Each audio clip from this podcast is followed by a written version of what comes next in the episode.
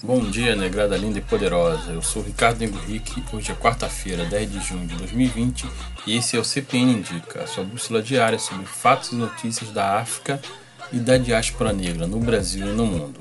Já ouviu falar do Blackout Day, ou Dia do Apagão? Lançado em março de 2015, ele ocorre de forma trimestral, na primeira sexta-feira do terceiro mês.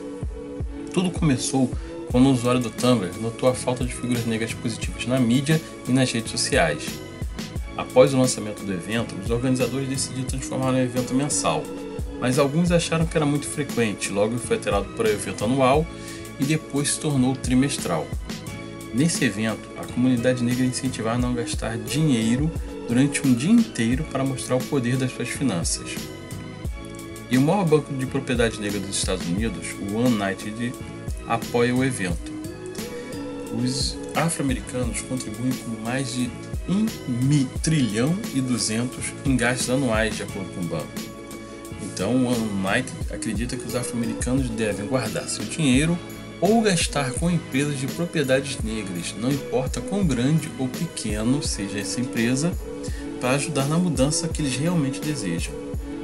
Isso é algo que a gente de repente pode adotar aqui no Brasil, né? Um artigo do site Mundo Negro informa que, através de um vídeo na internet, Terry Crews demonstrou solidariedade à família de João Pedro, assassinado dentro de casa pela polícia, e a todas as famílias de vítimas e também aos ativistas negros brasileiros que protestam contra o racismo e a violência policial.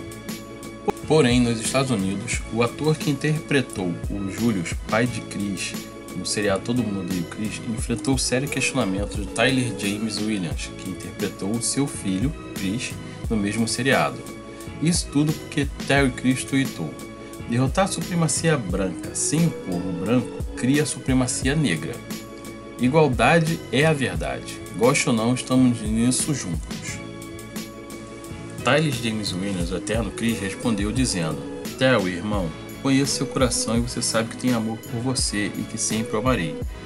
Ninguém está chamando supremacia negra, e essa narrativa prejudica nossa causa e nosso povo estamos examinando vigorosamente nossos aliados porque repetidamente eles falharam conosco no passado. Porém, Terry Crews não é o único a criar polêmicas desnecessárias. Numa live com Fat Joe, o rapper Lil Wayne disse: Acho que, quando vemos dessas situações, também precisamos entender que precisamos ser mais específicos. Wayne continuou: O que quero dizer com isso é que temos que parar de vê-lo com uma visão tão ampla o que significa que temos de parar de colocar a culpa com toda a força em todo mundo ou em uma determinada raça ou em todos com distintivo. O problema que Lil Wayne parece ignorar e pelo qual foi muito criticado após essa declaração é que a violência policial e o racismo são concentrados em uma determinada raça e em todos com uma pele mais escura. E você já viu o vídeo viral o hit do verão dos protestos nos Estados Unidos, que nós postamos no nosso Instagram e no nosso Facebook, no vídeo, Joniqua Charles, de 27 anos, proporciona um momento de leveza necessário para os manifestantes que estão combatendo a brutalidade policial e também proporcionou um aviso para todos os políticos que estão protelando medidas para proteger vidas negras. No vídeo ela canta uma música improvisada. Você está prestes a perder seu emprego. Você está prestes a perder seu emprego. Pegue essa dança, você está prestes a perder o emprego porque está me prendendo por nada. Na terça-feira à tarde, a música já estava no 28º lugar no iTunes. Se tornou uma espécie de hino. Joaquina foi citada em cartazes e grafites em todo o país, como parte dos enormes protestos da Black Lives Matter. Também foi remixada pelo DJ Suede, The Remix Gold e por Ike Marquez, dois DJs populares que fizeram a mixagem do clipe viral do Coronavirus, da Cardi B. Joaquim estava alguns meses morando nas ruas, distante de sua família. Inclusive, seu filho estava sendo criado pela sua família, com quem ela não tinha contato desde novembro do ano passado. Ela estava tendo problemas para lidar com seu vício em drogas e havia se voltado ao trabalho sexual para sobreviver. Ela foi algemada porque tinha esquecido a bolsa dentro de um clube de strippers e foi o próprio segurança Julius Locklear o responsável pelo vídeo. Ele disse ao BuzzFeed que um colega estava filmando o incidente porque sua câmera corporal não estava ligada.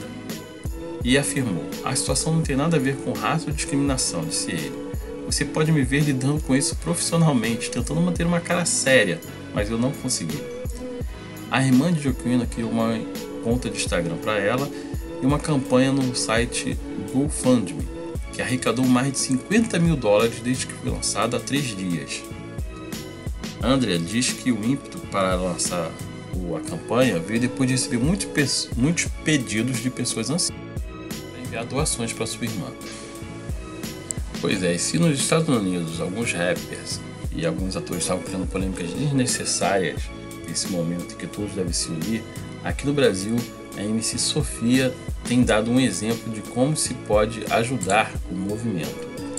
Ela, em parceria com a Head and Shoulder, lançou um novo clipe em que fala de ancestralidade das raízes que envolve o seu penteado. E ela tem promovido todas as sextas na conta do seu Instagram uma live em que permite que novos artistas, novos compositores mostrem as suas obras e assim se tornem conhecidos pela galera. E a dica de hoje é participar da campanha criada pelo movimento Black Money para ajudar famílias negras ao redor do Brasil campanha, o dinheiro é arrecadado por meio da plataforma Benfeitoria, com sete opções de valores, que vão de R$ 25, R$ 50 até 30 mil reais. Na primeira rodada de captação, que durou cerca de um mês, foi possível ajudar 80 famílias da região sudeste com valor de 320 reais nos meses de maio e junho. Agora o objetivo é estender isso a todo o país e auxiliar pelo menos 500 famílias. Sabemos que o Norte e o Nordeste têm pessoas em situação de extrema vulnerabilidade, como os quilombolas e trabalhadores rurais, diz Nina Silva, uma das líderes do movimento Black Money. Diz Renato Meirelles, presidente do Instituto Locomotiva, parceiro da, do movimento Black Money nessa ação, cesta básica ajuda, mas é de novo o asfalto dizendo para a favela o que ela tem direito a consumir. Mais efetivo é transferir renda diretamente para que os moradores de favela comprem o que precisam. Nós vamos deixar aqui o link da benfeitoria e vocês podem conhecer melhor e contribuir. E por hoje é só, galera. Até amanhã. Se cuidem, fiquem em casa. E eu vou deixar vocês aqui com a declamação do outro parceiro nosso, Gabriel Silva. Até amanhã. Jovem preto revoltado que nem Basquiat. Em tempos difíceis sigo fazendo a minha arte. O ignorante fala, fala, fala porque eu vou ter que me calar. Ignorância não é virtude, então não se ilude. Fugir do debate virou modalidade. Escute o poeta, silencie o presidente. Ele só quer o mal da gente. O mundo tá perdido, feito um barco à deriva. Eles só pensam no dinheiro, tão nem aí caso você não sobrevive. Então bate palma, bate panela. Mas você já se perguntou: tá tendo água na favela? Na fila da espera do auxílio emergencial. Em casa falta o essencial. Ninguém liga se o pobre tá passando mal. Eu vejo gente defendendo o Bolsonaro, esse sim tá mal. É. E daí, e daí, e daí, o presidente comemora a morte do povo andando jet ski. E daí, e daí, o presidente comemora a morte do povo andando de jet ski.